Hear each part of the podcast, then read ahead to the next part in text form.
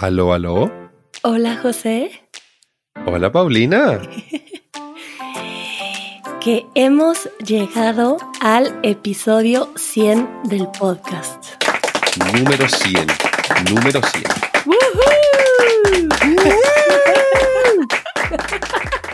episodio número 100. y han estado pasando muchas cosas últimamente la escuela, nuevos integrantes en el equipo. Juanjo por ahí. Hola Juanjo. Muy buenas Juanjo. Hola. A ver si lo tenemos de invitado un día. y con todo esto que ha sucedido, hemos publicado el podcast un poco irregularmente y les pedimos una disculpa por eso y esperemos que esto se resuelva después de este episodio número 100. Ule.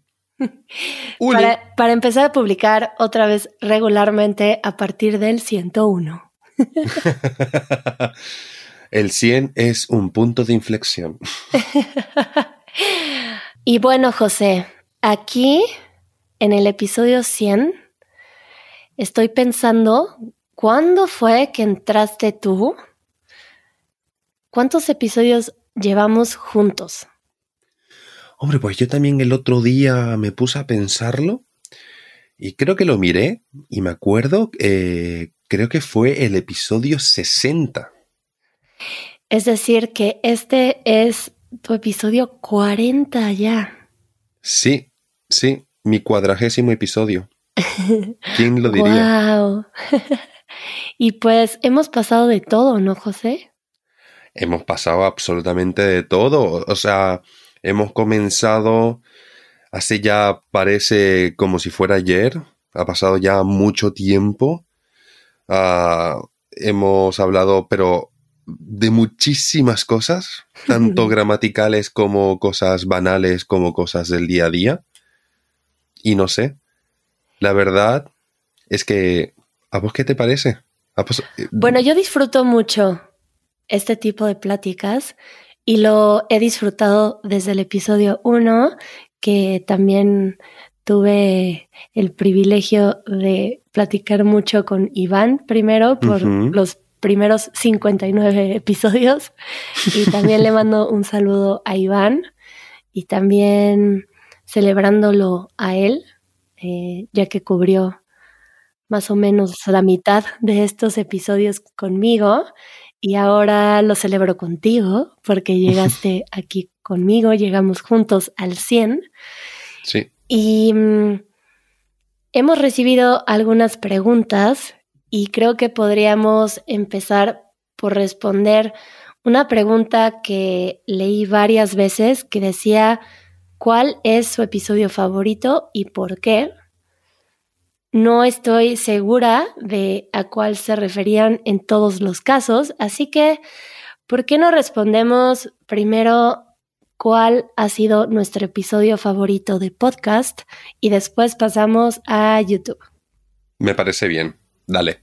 Cuéntame tú, ¿cuál ha sido tu episodio favorito del podcast? De podcast, sin duda alguna, tiene que ser el episodio que grabamos juntos en la terraza en Puebla. Oh, sí. Creo que yo diría lo mismo. Es que eso de grabar viéndonos sí cambió mucho. Lo hemos comentado ya en otro podcast, así que no nos extenderemos demasiado. Pero bueno, yo iba a decir ese. Pero ya que me lo ganaste,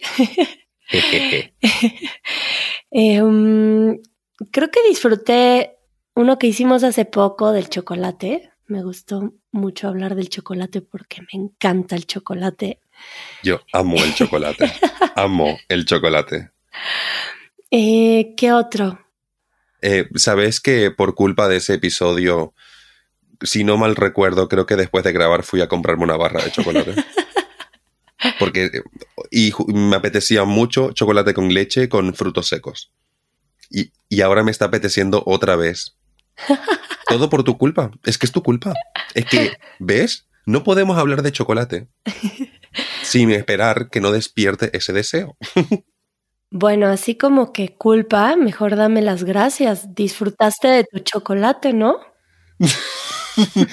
por eso te voy a dar las gracias, pero por los kilitos que luego da de más, eso no es. y, ah, bueno, hablando de eso, otro episodio que me gustó fue el de la vida fit, que era el 87, que fue cuando yo andaba muy fit, que he de confesar que no se sostuvo mucho más.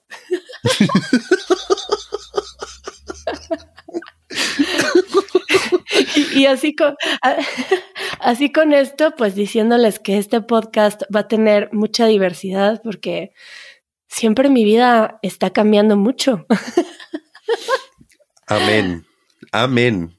Bueno, sí me encanta hacer ejercicio, pero ahora solo estoy yendo a mi clase de danza y no he ido mucho al gimnasio. Eh, solo voy a caminar con mis perros en la mañana y a mi clase de danza. Bueno, sustentable, sí, sí. Genial. Te ayuda a mantenerte.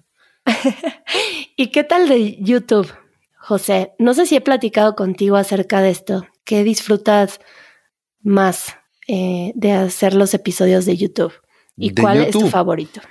Pues mira, mi episodio favorito yo creo que voy a decir el episodio en el que hablamos un poco sobre el género gramatical de algunas palabras, eh, el que se llama el mapa o la mapa. La verdad me gusta mucho ese episodio porque yo creo que es un tema que es, puede llegar a ser un poco confuso y eh, para, eh, para las personas que aprenden español y creo que es, y por lo que vi es un episodio que estuvo como muy bien recibido y a la gente le gustó y creo que es muy útil. Sí, de hecho en el último Easy Spanish Trivia, Harry hizo las preguntas y puso una águila. Y pensé, hmm, ahí está otra palabra que está complicada porque es un águila, pero las águilas. Exacto, exacto, sí, sí. Es, eh, es un error bastante común y, y mira, justamente lo engancho con tu siguiente pregunta. Eh, lo que más me gusta de grabar es grabar los videos de Super Easy Spanish porque son un momento de creatividad eh, entre Harry y yo en los que combinamos cómo a sacar toda la información gramatical posible y cómo poder explicarla bien y que, que el video sea divertido, pero a la vez enriquecedor. Y es también justamente uno de, de una de las cosas que tenía en mente cuando quise comenzar a colaborar con Easy Spanish, que era el poder, eh, poder explicar y poder ayudar y poder enseñar, por así decirlo, eh. español y contenido eh, gramatical y explicar cositas o curiosidades del español de la manera más entretenida posible. Eh, qué bonito. Sí. ¿A vos qué? ¿Qué es lo que más te gusta? Aunque más o menos creo que me hago una idea, ¿eh? Bueno, a mí me gusta mucho entrevistar. me parece muy lindo que con este pretexto de entrevistar a la gente puedo tener la oportunidad de hablar con personas en la calle que de otra forma jamás hablaría con ellas. Y a mí me parece siempre una sorpresa encontrar, no sé, tanta eh, tanta belleza en el ser humano. es algo así, que a veces me sorprendo mucho de qué tan gentil puede ser la gente, eh, cómo hablan de la vida. Entonces, los episodios que más disfruto son los que tienen que ver con cosas muy personales y con esto creo que mi episodio favorito, bueno, o el que me viene a la mente ahora, es el de Are You Happy? Y ese episodio me encantó porque me gustó mucho escuchar la respuesta de las personas Además de que estábamos con un seguidor de Easy Spanish y fue muy bonito compartirlo con él. Y,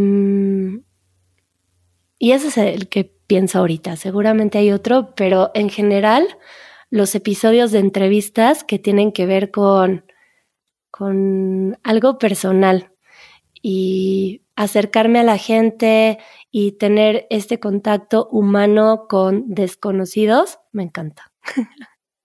y bueno, hablando de, de los episodios de YouTube, a quienes les gustan los episodios de YouTube y tener esta herramienta de contenido divertido, como bien lo dijiste, José, con subtítulos en inglés y en español. Les vamos a recomendar LingoPie, que patrocina este episodio de podcast. Si no conocen LingoPie, ahora les damos más detalles, pero pueden obtener siete días gratis para que lo prueben. Y LingoPie tiene este mismo concepto de subtítulos en inglés y en español, pero con diferente contenido, series, películas, walking tours y además tiene una herramienta muy útil. ¿Cuál es, José? Esta herramienta consiste en que uno puede darle clic a una palabra y uno obtiene directamente la traducción inmediata. Estas palabras luego se van guardando y uno las puede consultar cuando uno quieramos en forma este de, tarjetas de vocabulario. Y como les había dicho, tienen siete días gratis si se registran a través de nuestro link que es learn.lingopie.com diagonal Easy Spanish. Y si después de estos siete días deciden quedarse, tienen 65% de descuento en el plan anual. Y con esto podemos continuar con otras preguntas que justamente ahora, en este momento que estamos grabando, Shenes Rey en YouTube puso, quisiera hacerles dos preguntas. ¿Cuáles son sus planes para el canal de Easy Spanish a largo plazo? ¿Y planean hacer otra escuela de invierno? Bueno, Creo que están ligadas estas dos preguntas porque creo que nos gustaría tener la oportunidad de grabar más episodios juntos. Em, y con esto creo que nos gustaría eventualmente abrir la posibilidad de grabar en otros países hispanohablantes. Sí. Eso me imagino yo que pudiéramos ir a Bolivia. Por ejemplo. Por ejemplo. Porque una cosa que tenemos muy clara es que el español es una lengua sumamente diversa y, claro, nos encantaría el poder tener la oportunidad, y en algún momento creo que lo haremos de ser posible, eh, poder mostrar otras variedades del español algunas que no sean tan conocidas, otras que sean un poco famosas. Creo que los planes a largo plazo de Easy Spanish suceden mucho con conversaciones dentro del equipo. Entonces, creo que cada quien tiene algunas ideas y se van concretando eh, mientras hablamos o cuando nos vemos para la escuela y vamos viendo hacia dónde queremos ir juntos. Y pues así lo veo yo, que creo que eventualmente tendremos la oportunidad de mostrar otras ciudades, otros países tal vez, y tener más oportunidades para grabar juntos. Yo estoy de acuerdo. Y en cuanto a la escuela de invierno, José, ¿planeamos hacer otra escuela de invierno? Eh, sí, la idea... Chan, chan, chan. La idea está ahí. Eh, todavía no tenemos ninguna fecha concreta, pero eh, la idea está en marcha, ya está siendo hablada en juntas y en el momento que tengamos algún tipo de información o algún tipo de fecha o fecha concreta, lo anunciaremos y lo diremos por todas las redes sociales y de todas las maneras habidas y por haber. Y bueno, la idea es que lo podamos hacer una vez cada dos años por lo menos, o ojalá se pueda hacer una vez al año, pero definitivamente lo volveremos a hacer. Eso es un sí. Sí.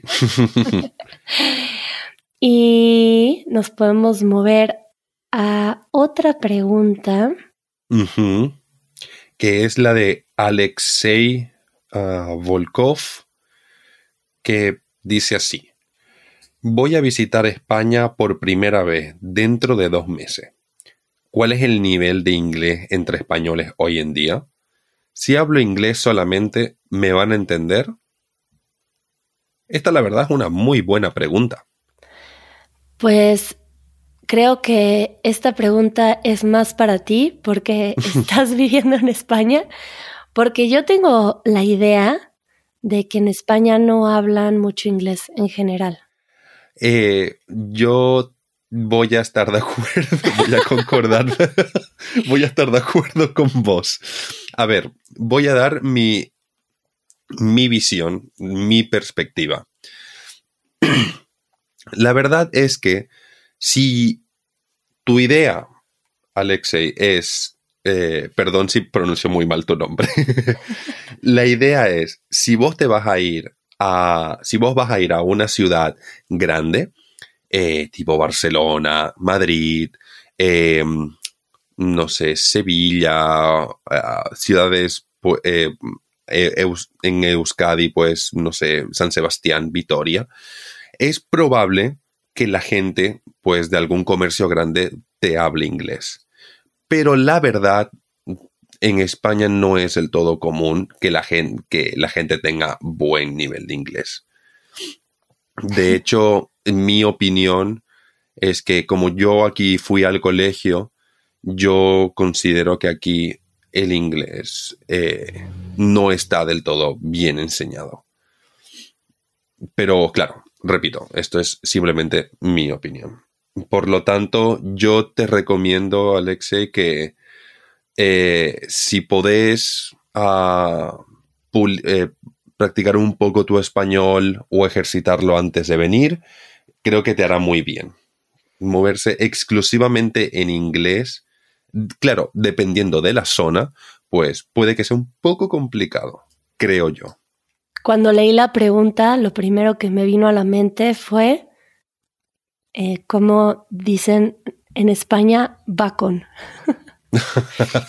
y yo creo que si tú llegas a España y dices, unos huevos con bacon, por favor, en varios establecimientos no te van a entender. bueno, es que, bueno, no creas, ¿eh? aquí mucha gente dice bacon. ¿Ah, sí? Ah, ok, ok. Eh, es, en, catalán que alguna vez he escuchado que la gente dice bacó. Ah. Voldria uns ous amb bacó, si us plau. Ay, qué bonito suena. Y hay, bonito, sí. hay un, una palabra diferente. Por ejemplo, en México lo llamamos tocino. ¿Tocino existe también ahí? Para mí también, este, o sea, para mí también eso es tocino, pero si no lo entiendo mal, creo que aquí, eh, para, aquí en España, una cosa es el tocino y otra cosa es el bacon. Lo que nosotros llamamos tocino, creo que ellos le dicen bacon y para ellos el tocino es otra cosa. Puede ser, puede ser, creo que sí. Porque yo también, de hecho, a mí me llamó mucho la atención cuando yo me vine a España, que es que dije, no entiendo por qué lo dicen en inglés cuando ya hay una palabra en español para eso, tocino. Pero al parecer es otra cosa. Bueno. Al parecer para los españoles sí. Ah, vamos a tener que preguntarle a Sara a ver si tocino es otra cosa para ella. puede ser, puede ser, sí, sí. Bueno, em, y hablando de comida, entonces podemos saltar a la pregunta de Oscar Walsh, que dice, ¿Cuál es la comida que nos recuerda del hogar o que os pone cómodo cada vez que la coméis? Mm, buena pregunta, buena pregunta. Hicimos un episodio acerca de la comida, de lo que solemos preparar en casa, que fue el episodio 84 que se llama Buen provecho. Y ahí hablamos un poco acerca de lo que nos gusta comer. Pero contestando concretamente a tu pregunta, a ver, José, ¿tienes algo en mente? Sí, yo tengo dos cosas principalmente. La primera es el estrogonoff. Es un plato que mi madre me hacía cuando, este, de pequeño, bueno, y lo sigue haciendo. Eh, es básicamente pollo con una sal, pollo acompañado con arroz, eh, con una salsa que tiene mostaza, ketchup y no sé qué más, que está delicioso y me encanta, y podría comer eso perfectamente como dos semanas seguidas, sin problema. Y después lo segundo es, son unas empanadas que se llaman salteñas, son unas empanadas rellenas con jugo y carne o pollo, eh, muy típicas de Bolivia. Y siempre que voy a Bolivia es que lo único lo que hago es pedir y comer eso. Me puedo comer perfectamente como unas cuatro o cinco de golpe. quien pruebe, o sea, quien tenga la oportunidad, por favor, pruebe una salteña. No hay nada mejor en el mundo. Deliciosa. ¿Y lo tuyo? ¿Cuál es tu plato favorito? Bueno, no plato favorito, pensando en algo que me recuerde al hogar. Hay comidas que me recuerdan mucho a cuando era niña. Por ejemplo, un buen caldo de pollo, un consomé de pollo. Me recuerda mucho a, a cuando me enfermaba y mi abuela me hacía sopas. Me enfermaba mucho de pequeña tenía asma y pasaba temporadas eh, y pasaba temporadas eh, de enfermedad y mi abuela me consentía con caldos de pollo, té de bugambilia. La bugambilia es esta flor hermosa que hay mucho aquí en México y que es muy buena para la tos y para los bronquios. Y mm, eso me recuerda a mi infancia y a casa en sentido de México. Te podría decir que pues unos huevos rancheros o unas enchiladas o unos chilaquiles. ¡Ay, qué rico! Los huevos rancheros son estos huevos estrellados que van sobre una tortilla frita y están bañados en salsa. ¿Cómo no? Y los chilaquiles son tortillas eh, horneadas o fritas, bañadas en salsa. y pueden llevar huevo encima, o hay quienes le ponen pollo, carne. Em, e igual las enchiladas son eh, tortilla frita remojada en salsa y se hacen taquitos, bueno, tradicionalmente de pollo, pero yo hago enchiladas de champiñones o de flor de calabaza. Y creo que son las tres comidas que más de México siento, pero personalmente de casita creo que las sopas, que creo que ya había dicho esto, que las sopas me hacen sentir un apapacho de hogar. Es que no hay nada mejor que una buena sopita, un buen caldito de pollo. Y bueno, así se nos pasó ya todo el episodio, entonces creo que nada más nos da tiempo de una pregunta más. ¿Qué es para ti, José? Así que vamos a despedirnos con una pregunta para ti que es de Dil. Me encantaría saber de dónde eres, Dil, porque tu apellido se ve tan bonito con esas letras, esa O con unas diéresis arriba y una G con, bueno, no sé, me hace pensar en, en algo de Finlandia, no sé la verdad. Creo que, eh, creo, no sé si me equivoco, espero que alguien me lo corrija, pero creo que eso es turco. Wow. Esa ortografía creo que es turca, ¿eh? Pues yo, bien perdida, me encantaría saber de dónde son. Bueno, Alexei me suena ruso, pero no estoy segura. Me encantaría saber. Oscar Walsh enseguida pienso que es de Inglaterra, no sé por qué. Pero estamos adivinando. Tal vez nos puedan decir de dónde son. Y Till, eh, nos encantaría saber de dónde eres y que nos ponen esta pregunta, José. Ahí te va. Uy, uy, uy, a ver. ¿Qué es la diferencia entre hube comido y había comido? Ah, hombre, menuda pregunta. Esta es una muy buena pregunta. Pues a ver, eh, vamos a ver. Cuando yo digo la frase, cuando yo llegué a casa, mis padres ya habían comido, entendemos que primero mis padres comieron y después de un tiempo yo llegué. ¿Correcto? ¿Más o menos te suena? Sí. Muy bien explicado. Ok, perfecto. Eh, ah, el este tiempo verbal había comido se llama pretérito pluscuamperfecto. ¡Wow! he, de, he, de, decirles que yo jamás había escuchado este término. Para que, para que no se sientan ustedes tan perdidos, jamás había escuchado este término. Pretérito pluscuamperfecto. La palabra pretérito es básicamente una palabra que se usa en gramática para referirse al pasado. Sí, pretérito sí, pero pluscuamperfecto. Perfecto. Pluscuamperfecto. Sí, pluscuamperfecto.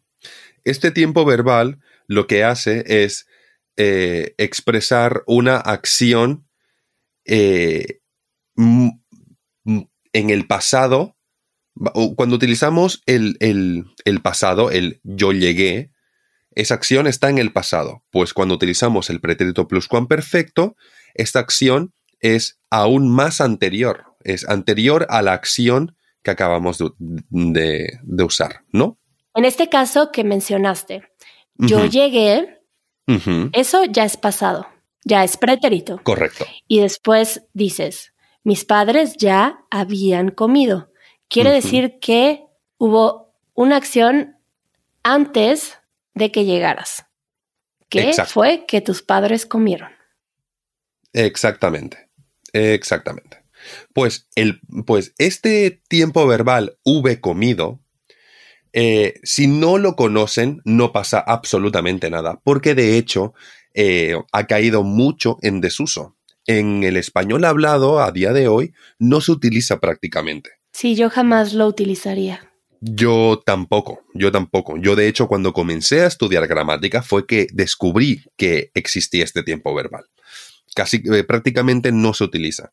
Se utiliza... Tal vez en escritos, ¿no? Exacto, en, eh, exacto en escritura, en literatura.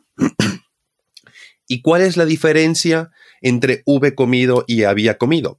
Pues que este hube comido, que se llama pretérito anterior, al igual que el pretérito pluscuamperfecto, explica una acción eh, en el pasado, pero la diferencia es que el V comido es un pasado más inmediato. Voy a colocar un ejemplo. Yo puedo decir perfectamente cuando él hubo terminado de hablar, se fue. ¿Qué significa esto? Significa que esta persona, este hombre, dejó de hablar, acabó de hablar y e, instantáneamente, justamente después de haber acabado de hablar, esa persona se fue. Y luego, luego, se fue. Como diríamos los mexicanos. Exacto, exacto. que justamente así nos despedimos. Muchas gracias, José. Y, Gracias a vos, Paulina. Y me despido con esto porque justamente el siguiente episodio de Super Easy serán 10 expresiones de México, como esta de luego, luego. y muchas gracias a todos los que nos escuchan y gracias a ustedes llegamos a este episodio 100. Justamente, sin ustedes no estaríamos aquí. Entonces les mandamos un saludo muy grande y síganos haciendo preguntas y comentarios porque nos encanta leerlos. Y adiós José. Adiós Pau. Bye.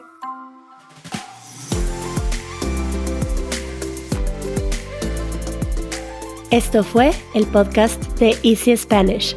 Si todavía querés más, unite a nuestra comunidad.